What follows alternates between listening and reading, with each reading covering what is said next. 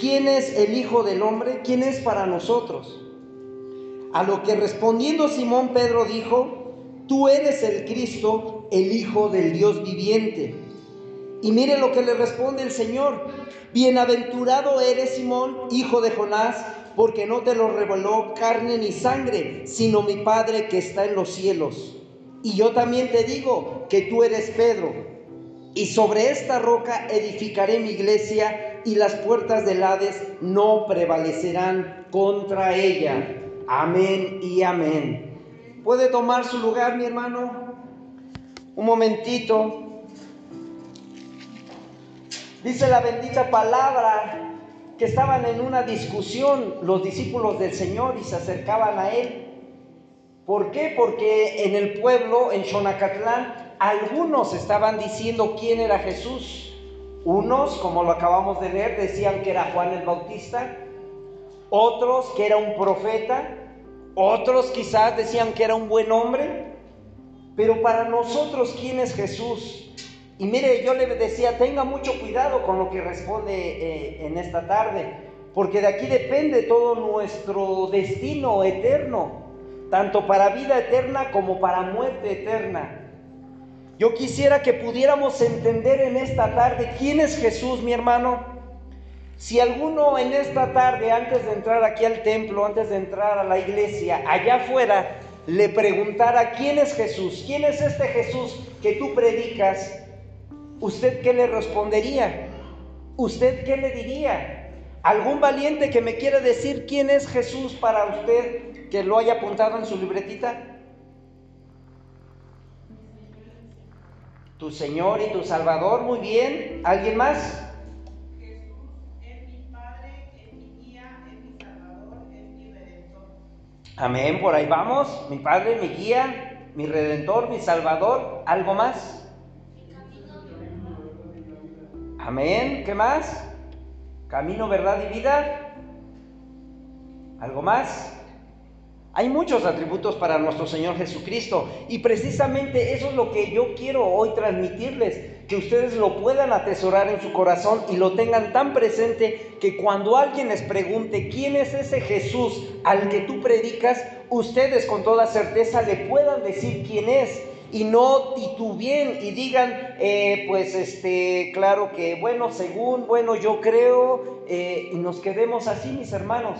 Es necesario que nosotros podamos entender quién es nuestro Señor. Nosotros lo vamos a averiguar a la luz de la palabra del Señor, no por nuestra propia inteligencia, sino porque el mismo Señor se revela a sí mismo en la palabra del Señor. Que nosotros podamos saber cuál es la importancia de conocer quién es Jesús para nosotros. Que nosotros podamos saber quién es Jesús y no solamente saber que es un hombre que vino a la tierra y murió por nosotros. No, mi hermano, porque la vida de Jesús no solamente termina en la, en la muerte, o en la cruz, sino que Él con poder y gloria resucita al tercer día y ahora está sentado a la diestra del Padre. Él es el Jesús del cual nosotros predicamos. Algunos predican de un Jesús muerto, un Jesús crucificado, un Jesús que fue, que fue derrotado en la cruz. Pero la verdad es que ese no es el Jesús que nosotros predicamos. Nosotros el Jesús que predicamos es el que resucitó con poder y gloria y está sentado ahora a la diestra del Padre. ¿Cuántos pueden decir amén? Conocer a Jesús como nuestro Salvador personal, decía mi hermanita, eso es algo muy bueno que moldea nuestra vida, que moldea nuestra forma de vivir y nos guía a un carácter, al carácter de Cristo que nosotros podamos tomar esa imagen para que la podamos imitar, mis hermanos, que nosotros podamos ver en Cristo la perfección, que podamos ver en Cristo un hombre al cual nosotros podamos imitar estando aquí en la tierra. ¿Por qué imitarlo a Él? Porque Él es toda perfección, porque Él es santo, porque Él es bueno y porque Él es 100% hombre y 100% Dios, mi hermano. Él siendo Dios se despojó a sí mismo y dejó su gloria y vino aquí a la tierra en forma de hombre, en forma de vaso, en forma de carne. Y participó de esa carne y participó de esta sangre para hacerse como uno de nosotros. La idea del Señor que pudiera venir a esta tierra era para hacernos notar cuánto amor Él tiene por nosotros, que estaba dispuesto a dejar su gloria, estaba dispuesto a despojarse de su magnificencia, de todo su poderío, para hacerse un barro como nosotros en esta tierra. De modo que si alguno está en Cristo, nueva criatura es mi hermano. Las cosas viejas pasaron, he aquí todas son hechas nuevas. Por eso ese es el Cristo que nosotros predicamos.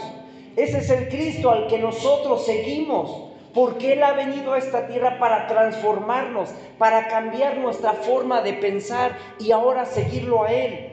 Ahora imitarlo a Él en su forma de ser, en su, en su carácter. Si bien sabemos que Jesús vino a esta tierra, Él vino a predicar amor. Y no solamente a predicarlo, sino que lo demostró.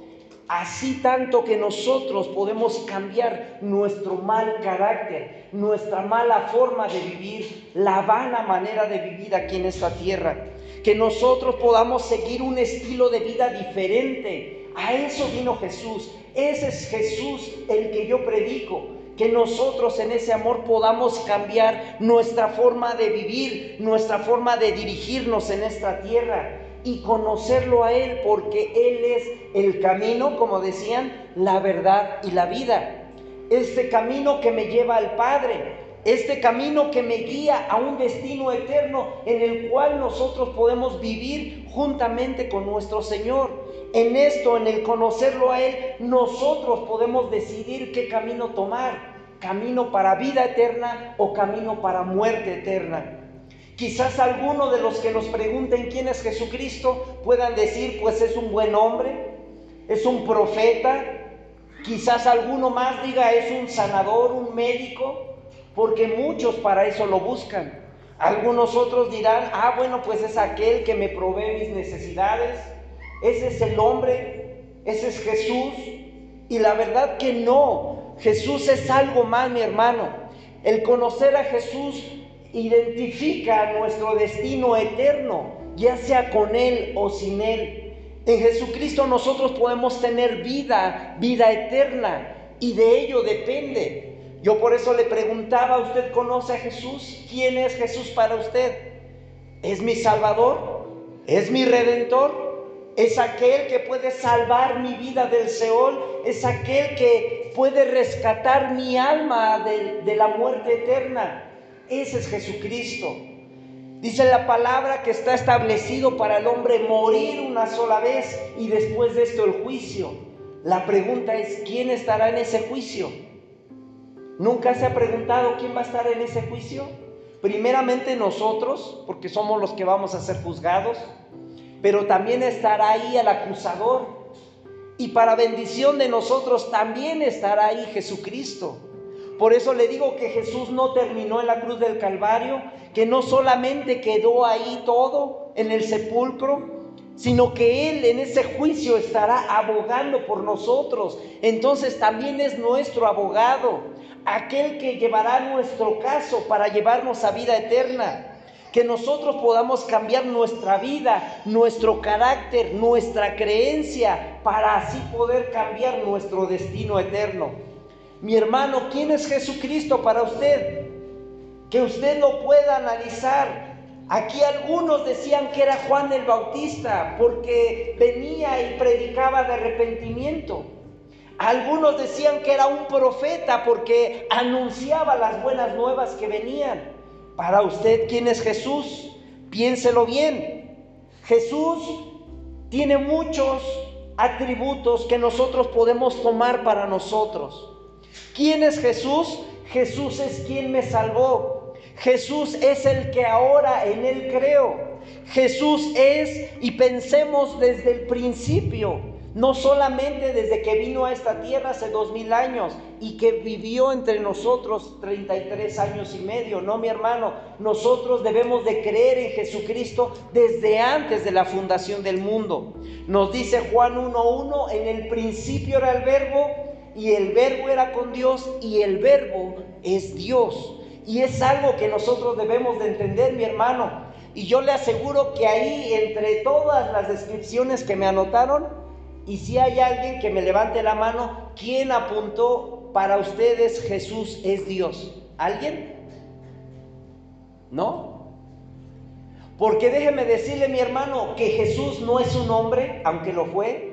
No es un buen profeta, aunque lo fue. Jesús es Dios. Jesús es el Cristo. Jesús es el que se despojó desde la fundación del mundo de sus atributos de Dios y vino a esta tierra en forma de hombre. Y es con la idea que muchos están casados.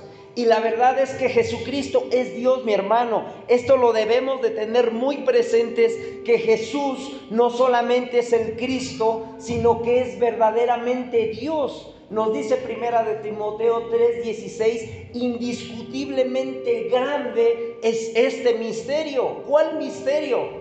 que Dios siendo Dios dejó su gloria y vino a esta tierra en forma de hombre en forma de hombre, mi hermano.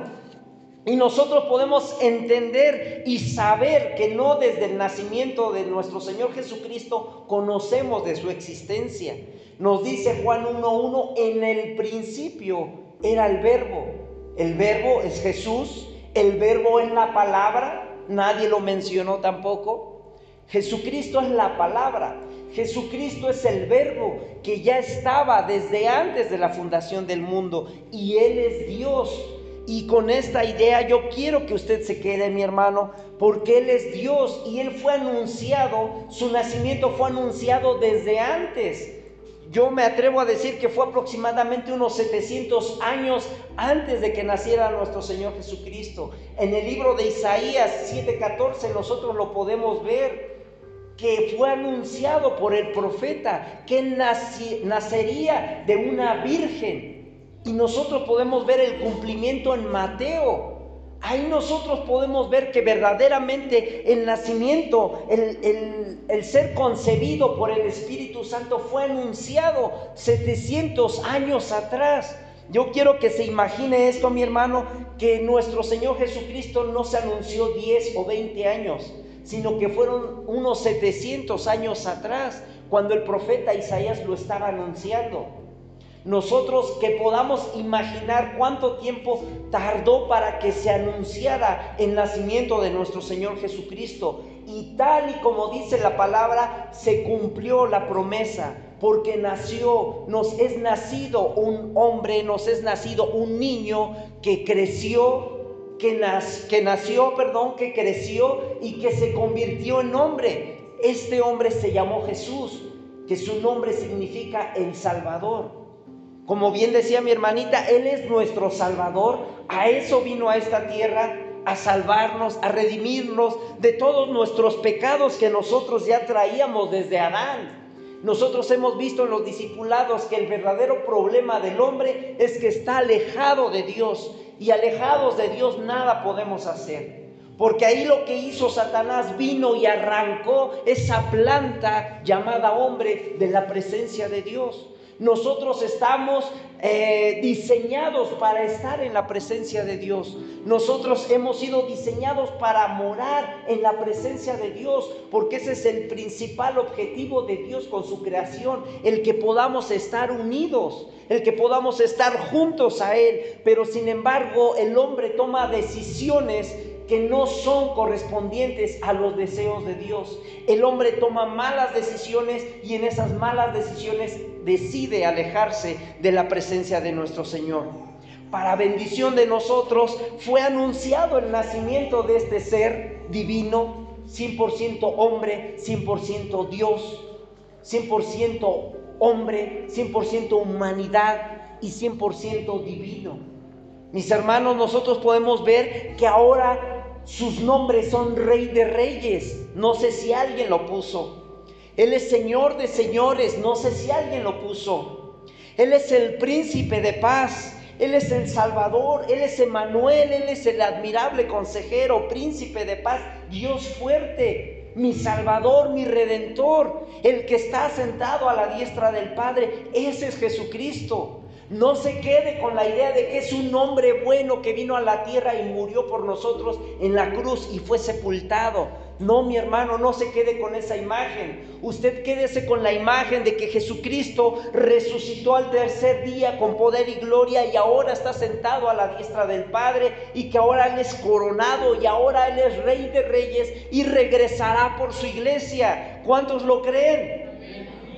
El Señor viene pronto, mi hermano. El Señor ya vino a salvarnos de nuestros pecados pasados, presentes y futuros.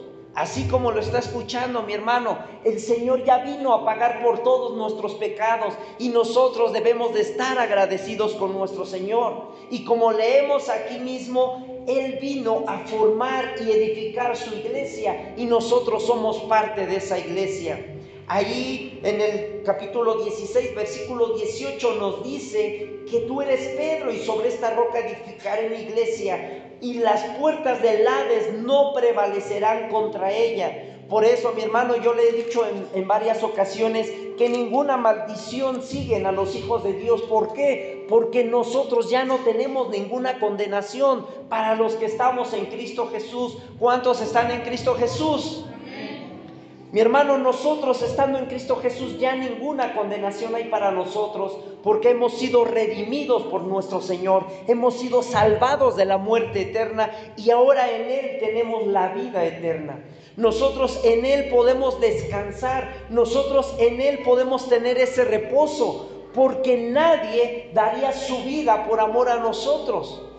Yo quisiera preguntarle si usted estaría dispuesto a dar la vida por uno de sus hijos o que usted mismo estuviera dando su vida por algún reo que esté encerrado en Almoloya. ¿Alguien estaría dispuesto? ¿Alguien estaría dispuesto a dar su vida para que algún reo de Almoloya pudiera salir? Yo creo que no, ¿verdad? ¿Por qué? Porque no lo conocemos, sabemos que hizo cosas malas y merece estar ahí encerrado, pagando su condena, purgando ahí su condena.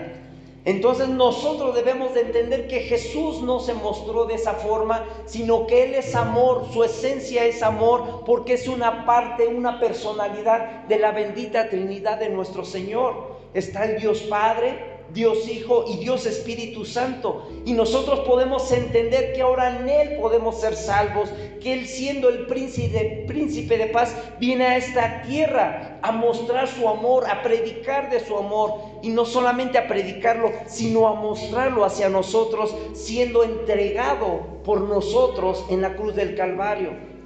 Yo quisiera que usted sepa, mi hermano, que Jesucristo es el Hijo de Dios. No sé si alguien lo apuntó, si alguien lo escribió. Jesucristo es el Hijo de Dios. Jesucristo es el príncipe de paz. Jesucristo es el camino para regresar al Padre.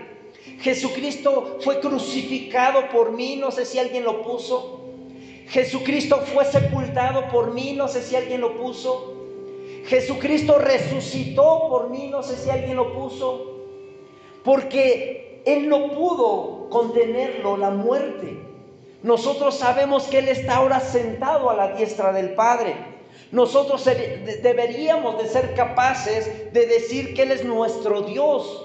Cuando le pregunten quién es Jesús, que usted pueda decir, Él es mi Dios, Él es mi Salvador, Él es mi Redentor, Él es mi Emanuel. ¿Cuántos pueden decirlo, mi hermano, en esta tarde? Y saber que aunque fue sepultado, no quedó ahí detenido porque la sepultura no lo pudo detener. Nosotros debemos de ser capaces de decir que nuestro Dios es grande y poderoso, a diferencia de los dioses de otras religiones, que su Dios está muerto, mi hermano. Nosotros debemos de saber que nosotros tenemos un Dios fuerte, un Dios que vive, un Dios que reina, un Dios que gobierna. Nosotros podemos creer esto, mi hermano. Nosotros debemos de saber que aún si usted no quiere ver como una religión, nosotros tenemos un Dios salvador. Nosotros tenemos un Dios que fue crucificado. Nosotros tenemos un Dios que murió en la cruz del Calvario. Nosotros tenemos un Dios que fue sepultado. Y nosotros tenemos un Dios que resucitó con poder y gloria. Ese es nuestro Jesús, mi hermano. ¿Cuántos pueden decir un gloria a Dios en esta tarde? Nuestro Señor es el que está sentado a la diestra del Padre. ¿Qué está haciendo ahí? Está intercediendo por nosotros y ayudándonos para que cada día de nuestra vida sea mejor y cambie nuestra forma de vivir. Sin embargo, muchas de las personas no piensan en quién es Jesús, no piensan en que lo salvó, no piensan en todas las cosas buenas que Él ha hecho por ellos.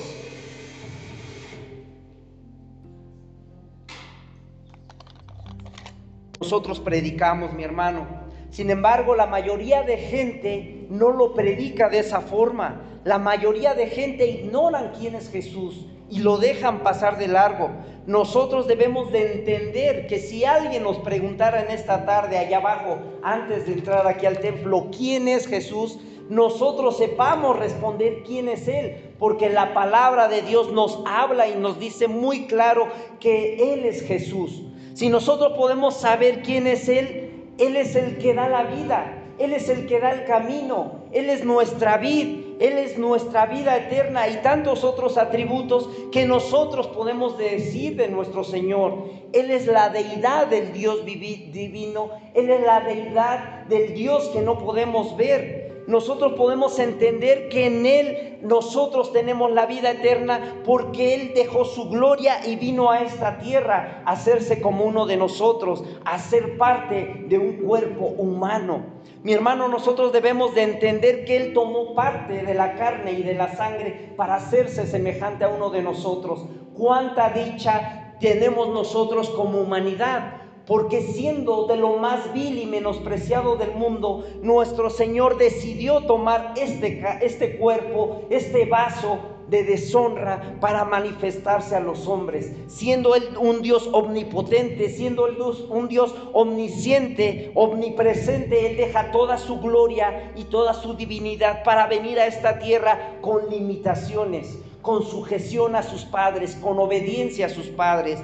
Miren mi hermano, cuánto es el amor de nuestro Señor Jesucristo que ha venido a esta tierra a someterse a unos hombres de barro llamados María y José.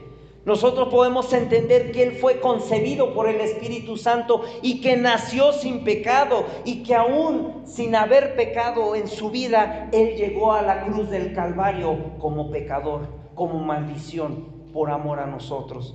Mi hermano, cuántas características de nuestro Señor Jesucristo nosotros podíamos tomar de ese amor tan grande que Él mostró para con nosotros, que regresó a esa cruz y que no estimó ni su propia vida y la entregó, la puso por amor a nosotros el amor de Dios hacia nosotros es tan grande, mi hermano, que Él vino a esta tierra no para condenar al mundo, sino para que por Él el mundo ahora sea salvo. ¿Cuántos pueden dar un gloria a Dios en esta tarde? Nosotros podemos entender, mi hermano, que Él es el buen pastor. No sé si alguien lo puso. En algún otro discipulado yo le mencionaba que nuestro Señor Jesucristo era el buen pastor, que era la puerta de las ovejas, que era, el Padre y que Él lo había enviado a esta tierra. No sé si se acuerden que Él como buen pastor vino a esta tierra por sus ovejas y sus ovejas no le conocieron, nos dice el libro de Juan 1.11. A los suyos vino y los suyos no le reconocieron hasta el día de hoy. Y mire cómo está la, tierra de Israel, mi hermano. Está en conflicto, está en pelea, está en contienda con los palestinos, con los pueblos árabes. ¿Por qué? Porque a los suyos vino y no le reconocieron. Y hasta el día de hoy están sin reconocerle. Nosotros, gracias al Padre, tenemos esa revelación. No por nosotros, no por nuestra inteligencia, sino porque el Padre está revelando los misterios que están escritos en la palabra. Nosotros por eso debemos de tener esas características muy presentes de quién es nuestro Señor Jesucristo. Él es el buen pastor y la vida da por sus ovejas. Él es el buen pastor y vela por sus ovejas. Él es el buen pastor y protege a sus ovejas. Él es el buen pastor que cuida de sus ovejas, mi hermano. Él es el que ama a sus ovejas. Eso debemos de tenerlo muy presentes nosotros como hijos de Dios. Por eso yo le preguntaba, ¿quién es cristiano aquí? porque como cristianos nosotros pertenecemos a sus ovejas, a su redil, no como Israel que son del Padre, nosotros somos del redil del Señor Jesucristo y Él es nuestro pastor y nosotros oímos su voz y Él nos oye a nosotros. Eso debemos de tenerlo muy claro, mi hermano, que cuando nos pregunten quién es Jesús para ti, Él es el que me escucha, Él es mi Padre, Él es mi sanador, Él es mi salvador, Él es el que me cuida, Él es el que vela por mí, Él es el que está conmigo, Él es el que va conmigo a, a donde quiera que yo vaya. Él es el que me guía, Él es el que me cuida. Ese es Jesucristo, mi hermano. No solamente el hombre que muere en la cruz. Ese es Jesús al que yo predico. El Jesús que muestra amor. El Jesús que está conmigo. El Jesús que bendice mi hogar, mi familia. Que cambia mi forma de pensar, mi forma de vivir. Ese es Jesús, mi hermano.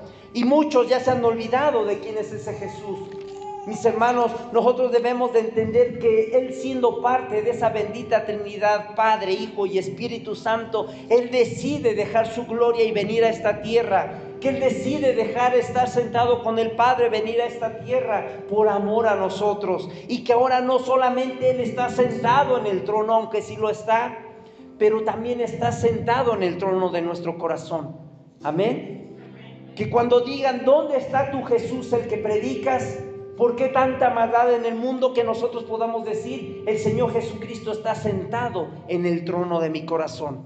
Que nosotros podamos decir que ciertamente está con el Padre, pero que también está aquí con nosotros. Nos dice el libro de Juan en el capítulo 14 que Él se define a sí mismo como el camino, la verdad y la vida. Eso sí me lo dijeron por ahí. Ese es nuestro Jesucristo que nos muestra el camino para regresar al Padre nos muestra la verdad, porque Satanás solamente es padre de mentira y de lo suyo habla, y la verdad no permanece en él.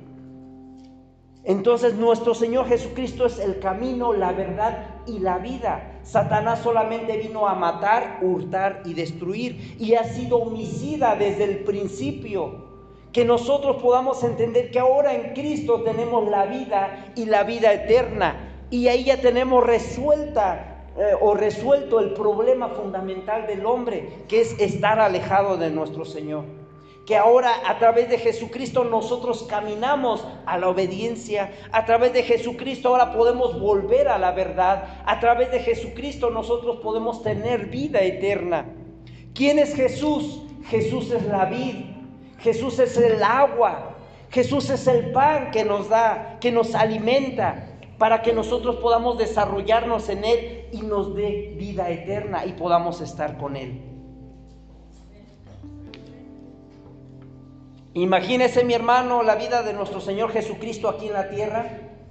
Muchos la imaginan como el Mesías, como el profeta, como el buen hombre, como el sanador, como el hombre que hacía milagros.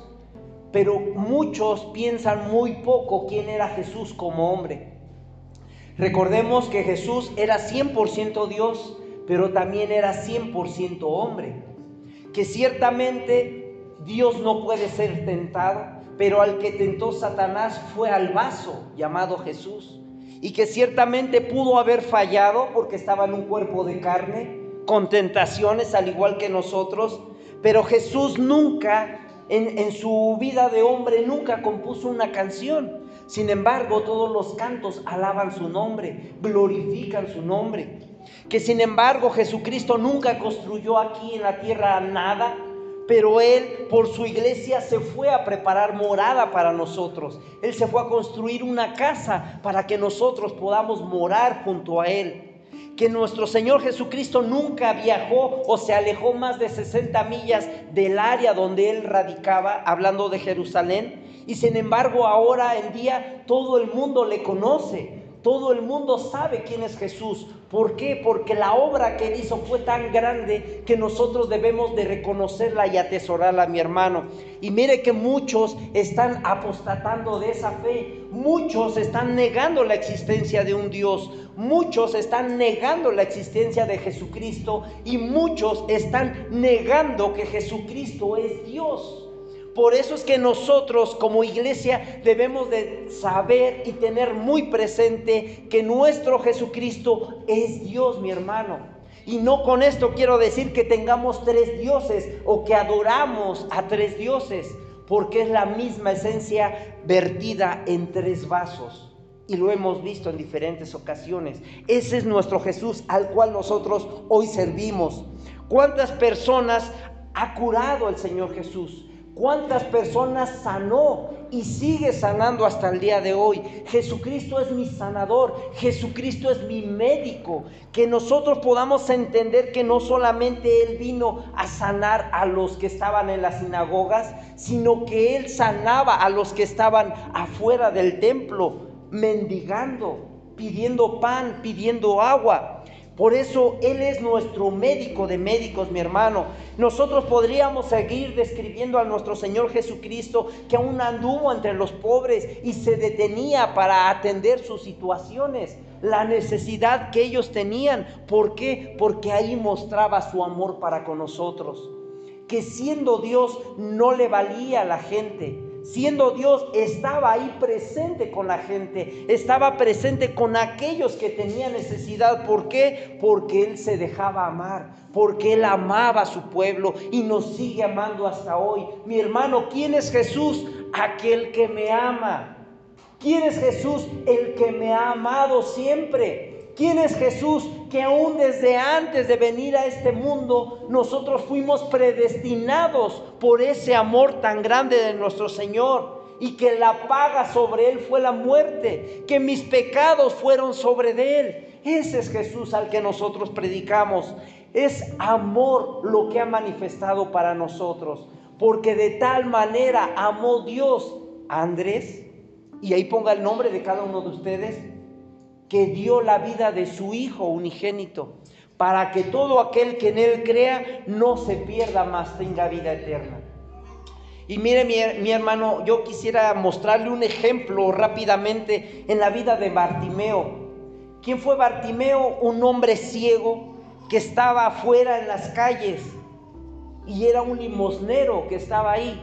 Yo me imagino la vida de este hombre que cuando pasaban los fariseos, cuando pasaban los cristianos que iban al templo y lo veían, quizás hasta se hacían a un lado o se cruzaban del otro lado de la calle, porque para empezar era ciego, para segunda, como era ciego, no podía trabajar, entonces quizás su vestimenta no era la mejor y estaba pidiendo limosnas.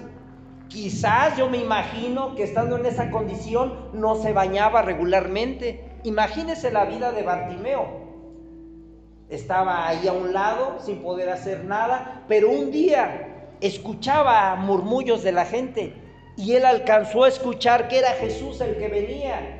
Y este Bartimeo se emociona tanto y empieza a gritar a grande voz y a clamar, Jesús, Jesucristo, hijo de David, hey, ven a mí, te necesito. A lo que los demás alrededor lo callaban los mismos discípulos. Muchas veces nosotros como hijos de Dios impedimos el paso a Jesucristo, a que conozca a otras personas. Nosotros muchas veces como cristianos impedimos las sanidades. Muchas veces nosotros como cristianos impedimos los milagros. ¿Por qué? Por falta de fe, por falta de conocimiento, por falta de sentido común, por falta de amor, mi hermano. Muchas veces nosotros vemos a esos martimeos. ¿Por qué? Porque están ciegos espiritualmente, están pobres porque no conocen de la palabra y no somos de aquellos que en lugar de traerlos a los pies de Cristo, mejor los dejamos a un lado porque están gritando cosas que no pueden entender. Este Bartimeo gritaba, Señor Jesús, Jesucristo, acá estoy. ¿Por qué gritaba? Porque no veía dónde estaba. Y así muchos en este tiempo, mi hermano, están gritando, Jesús, Jesús, ¿Y qué cree? Los discípulos lo callan, lo hacen a un lado. Y le dicen, cállate, ya no estés gritando, que no sabes quién es el que viene aquí. Es el Mesías, ese es, ese es Jesús. Cállate, no lo molestes. A lo que sin embargo nuestro Señor Jesucristo en ese amor tan grande que tiene por la humanidad, escucha el alboroto y se detiene y viene y pregunta quién es. Y los discípulos le dicen, ah bueno, es un, tal cieguito que está allá afuera pidiendo limosna. Y, si quiere vamos mi hermano al libro de Marcos capítulo 10 para que me acompañe a leer. Marcos capítulo 10, del 46 al 52, que podamos leer esta historia para que nos quede más claro. Marcos 10, del 46 al 52. ¿Ya lo tienen todos? Que me puedan decir amén para saber que ya lo encontraron. Gloria a Dios. Dice la bendita palabra del Señor así. El ciego Bartimeo recibe la vista. Entonces vinieron a Jericó y al salir de Jericó él y sus discípulos y una grande multitud, Bartimeo el ciego, hijo de, de Timeo, estaba sentado junto al camino mendigando, ya ve que si era pobre, y al ser pobre yo pienso que no tenía higiene y oyendo que era Jesús Nazareno, comenzó a dar voces y a decir, Jesús, hijo de David, ten misericordia de mí. Y muchos le reprendían para que callase, fíjese, en lugar de que lo hubieran acercado a Jesús para que hiciera el milagro. No entendían la necesidad de este hombre. Muchos le reprendían para que se callase, pero él clamaba mucho más, Hijo de David, ten misericordia de mí. Entonces Jesús, deteniéndose, mandó llamarle y lo llamaron al ciego diciéndole, ten confianza, levántate, Él te llama. Y mire mi hermano que nosotros como iglesia, como cristianos, debemos de tomar esta actitud, de venir a esos martimeos que están ciegos, que están necesitados, que están pobres, y nosotros vengamos a ellos y les digamos, si estás en el suelo, levántate, el Señor te ama, el Señor te está llamando. Mira, levántate, deja esa podedumbre, deja esa pobreza y levántate. Vamos con el Señor porque Él te ama. En el 50 nos dice, Él entonces arrojando su capa, mire mi hermano, ese es otro punto para otro tema, la capa, la cobertura, que muchas veces con qué cobertura nosotros estamos protegidos. Esta capa representaba quizás la pobreza, la ceguera que este hombre tenía. Sin embargo, él se levantó y vino a Jesús. Y en el 51 nos dice, respondiendo Jesús le dijo, ¿qué quieres que te haga? Y el ciego le respondió, maestro, que recobre la vista. Aquí un punto muy importante a tomar, mis hermanos, que los discípulos le decían, calla porque es el Mesías, calla porque es el rabí, y mire, sin embargo, este hombre en su condición reconoce al Señor como maestro.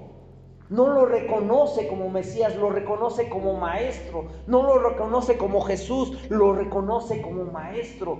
Y sabe que lo puede sanar. Y Jesús le dijo, vete, tu fe te ha salvado.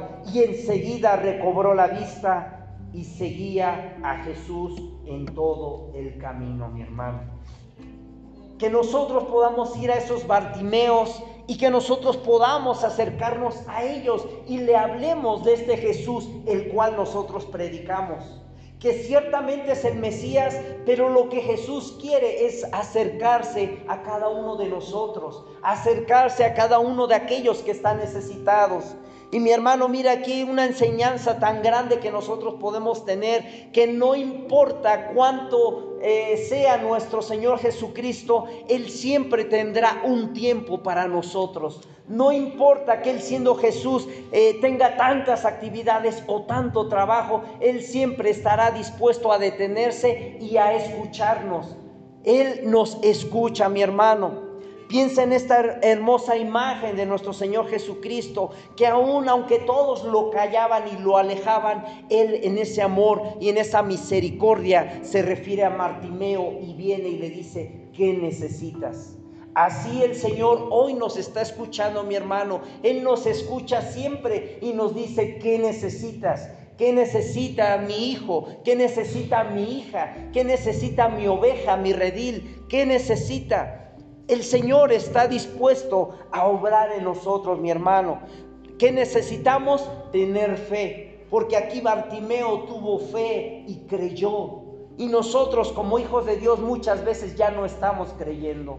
Muchas veces nosotros nos estamos dejando llevar por el mundo y no escuchamos la voz de nuestro Señor. En esta, en esta enseñanza nosotros podemos ver que nuestro Señor Jesucristo, a pesar de lo tan ocupado que Él está, siempre estará dispuesto a escucharnos. Siempre estará con un oído atento a nosotros y que no importando el problema que nosotros le llevemos, el problema no le va a sorprender, el problema no lo va a hacer pensar, híjole, ¿y ahora qué hago? No, mi hermano, el Señor Jesucristo ya tiene la respuesta para nosotros. Muchas veces antes de que nosotros pidamos algo al Padre, Él ya lo sabe, Él ya tiene la respuesta para nosotros. Lo que es necesario es humillarnos delante de Él, clamar a Él y pedir a Él la respuesta. Aún a nosotros se nos llega a olvidar cuánto es el amor de nuestro Dios. A veces se nos llega a olvidar que nuestro Señor Jesucristo es Dios, es parte de la Trinidad. Muchas veces se nos olvida y pensamos solamente en el hombre que estaba en la tierra, que se cansaba, el hombre que comía, el hombre que dormía, el hombre que sudaba, el hombre que lloraba, el hombre que oraba. Y solamente nos enfocamos en el hombre, pero no sabemos la divinidad que venía dentro de él. Nosotros a la luz de la palabra hemos visto que Él hizo delante de sus discípulos unos milagros que no están registrados en la palabra del Señor, porque no era necesario para nosotros. Pero sin embargo los que están escritos aquí es para manifestar la gloria de Dios y reconocerlo como nuestro Señor, como nuestro Dios y saber que Dios lo envió aquí a la tierra como un bebé que creció y que nació y se hizo hombre y que decidió tomar para sí los pecados de la humanidad y llegar a esa cruz, llegar a esa muerte de cruz y ser sepultado. Y mi hermano, aquí nosotros debemos de entender que ni aún la muerte lo pudo retener, que ni la sepultura lo pudo retener, porque no había pecado en él para que pudiera detenerlo. Que nosotros podamos entender que cuando una persona nos pregunte, ¿quién es este Jesús el que tú predicas? Nosotros podamos decirle que es ese hombre que murió en una cruz del Calvario, ese hombre que vino a salvarnos de nuestros pecados, ese hombre que estuvo dispuesto a morir por nosotros, ese hombre que fue sepultado y ese hombre que resucitó con poder y gloria al tercer día, ese hombre al cual nosotros servimos, ese hombre al que nosotros recibimos en nuestro corazón. A ese Jesús nosotros predicamos, mi hermano. Jesús vino a enseñar la verdad. Jesús vino a edificar a su iglesia. Jesús vino para cumplir la escritura y para que nosotros pudiéramos tener esa convicción en Él de que Él vino a asegurarnos la vida eterna y que después de esta muerte, mi hermano, nosotros podemos resucitar así como Él lo hizo. Porque nosotros nos identificamos con Él y que ni la tumba pudo retenerlo a Él, ni la tumba podrá retenerlo tenernos a nosotros. Amén. Que nosotros podamos saber que nuestro Señor Jesucristo fue sepultado y que si en este momento nosotros fuéramos a Jerusalén y pudiéramos ver la tumba de nuestro Señor Jesucristo, que cree, la tumba está vacía. La tumba está vacía porque no hay nadie ahí. Y, y, sépase que si recorremos todas las tumbas, no encontraremos a nuestro Señor Jesucristo porque Él resucitó. A diferencia de otros dioses como Mahoma, que si nosotros vamos a su tumba, ahí está Él, porque no resucitó. Y así como Él vamos a cualquier otra tumba, ahí están sus restos, porque no han resucitado. Nuestro Señor Jesucristo a la resurrección y la vida. Y yo creo que nadie tampoco lo apuntó, mi hermano. ¿Quién es Jesús? La resurrección y la vida, mi hermano. Este es Jesús al que nosotros predicamos, porque la tumba no pudo retenerlo. Él vino a morir por nosotros, pero también vino a resucitar por nosotros y ahora está sentado a la diestra del Padre. Gracias a Dios porque Él no puede ser hallado. Gracias a Dios porque Él no está en ninguna tumba. Gracias a Dios porque Él está sentado a la diestra del Padre y Él está intercediendo por nosotros y Él nos escucha y Él está orando y Él está pidiendo por nosotros, mi hermano. Él escucha nuestras oraciones. Él está orando por nosotros. Él está atento a nuestras sanidades, a nuestras aflicciones, a nuestras dolencias. Ese es el Jesús que predicamos, mi hermano. ¿Cuántos pueden decir un gloria a Dios en esta tarde? Ese es el Jesucristo que nosotros predicamos. Que nosotros podamos entender que Él es el camino, Él es la verdad y Él es la vida, mi hermano. Dice su palabra, yo soy el buen pastor que nosotros nos podamos identificar con Él, que Él pueda escuchar nuestra voz, que nosotros podamos escuchar su voz y que nosotros podamos saber que Él vino a esta tierra por amor a nosotros, mi hermano. Gloria a Dios en esta noche. Yo quisiera que se ponga en pie mi hermano y vamos a clamar a nuestro Dios. Vamos a orar, vamos a pedirle por su revelación en nosotros. Que no, no seamos ese pueblo frío o apartado de Él, sino que vengamos como ese Martimeo necesitado de su presencia, necesitados de que Él nos regrese la vista espiritual. Vamos a dar gloria a Dios en esta tarde y vamos a pedirle que Él sea obrando en nuestras vidas. Yo le pido que se ponga en pie mi hermano y que no me deje orar solo, sino que usted ore y levante su voz también al Señor. Acabamos de ver que Él pone su oído atento a nosotros y Él está escuchando la voz de sus hijos que claman a Él. Él está escuchando la voz de aquellos que confían en Él. Que nosotros podamos reponer nuestro descanso en Él, mi hermano. Que nosotros podamos descansar en Él. Gloria a Dios. Cierre sus ojos, mi hermano, y si tiene la libertad, levante sus manos un momentito. Vamos a dar gloria a Dios en esta noche. Aleluya, Padre Santo, gracias te damos, Padre, por tu misericordia en nuestras vidas, Señor. Gracias, Padre Santo, porque ahora nos estás quitando la ceguera espiritual, Señor. Perdónanos si como hijos tuyos hemos impedido que muchos Bartimeos se acerquen a ti, Padre. Perdónanos si hemos sido piedra del tropiezo, Padre, para alguno de tus hijos, Señor. Gracias, Padre, porque hoy podemos regresar a ti con amor, porque hoy podemos regresar a ti confiadamente, Señor, porque sabemos, Señor, que estábamos alejados de ti, Padre. Pero sabemos, Señor, que tú diste una promesa en Génesis 3:16, Padre, que la simiente de la mujer aplastaría la cabeza de la simiente de la serpiente, Padre. Sabemos, Señor, que desde ese momento tú estabas anunciando el nacimiento de nuestro Señor Jesucristo. Aquel nacimiento virginal, Padre, anunciado en Isaías 7:14, Padre, donde sabemos que vendría uno llamado Emanuel a este mundo, que traducido y literalmente es Dios entre nosotros. Dios con nosotros. Gracias, Padre, por ese amor tan grande, Señor, que tú tienes por nosotros por ese amor, Señor, que tú te despojaste de tu gloria, que te quitaste tu manto y ahora, Señor, veniste a esta tierra en un vaso frágil, Padre. Gracias, Señor, porque no somos dignos de recibir tal regalo, Padre. Pero en tu amor y en tu misericordia, tú nos has dado, Señor, esa dádiva buena y perfecta, Padre, para que ahora los que estamos en ti, los que pertenecemos a Cristo, podamos estar confiados, Señor, de que tú nos has dado ese regalo de la vida eterna, Padre.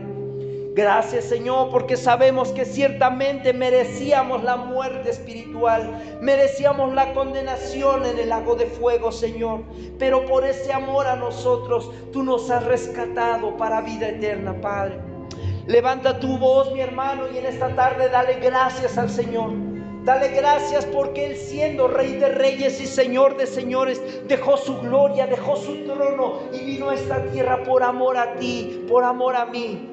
Dale gracias, mi hermano. Abre tus labios, abre tu boca, que se escuche, que no te avergüence el Evangelio porque es poder de Dios.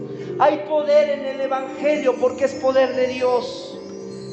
En este tiempo, mi hermano, es necesario salir a predicar que Cristo viene pronto. Quizás nos tomen a loco, mi hermano, pero es necesario anunciar que el Señor viene. Viene por un pueblo santo, viene por una novia que se está preparando. Dale gracias. Dale gracias a Dios en esta tarde porque Él te está llamando. Dale gracias porque Él te trajo aquí en esta tarde. No es casualidad, mi hermano, que estés hoy en esta tarde. Dale gracias porque Él es bueno y para siempre su misericordia. Dale gracias porque Él no condenará al justo con el injusto. Dale gracias porque Él nos está anunciando que viene juicio para la tierra, pero Él quiere sacarnos de aquí. Él nos quiere llevar en su parocia a un episinagogue, mi hermano, en esa fiesta tremenda. Dale gracias, dale gracias porque Él quiere llevarnos a esas bordas del Cordero. Dale gracias porque es tiempo de agradecer. Dale gracias porque no es tiempo de pedir, es estar delante de Él postrados y clamando y gimiendo a su gloria. Aleluya, en el nombre glorioso de nuestro Señor Jesucristo. Aleluya. Amén.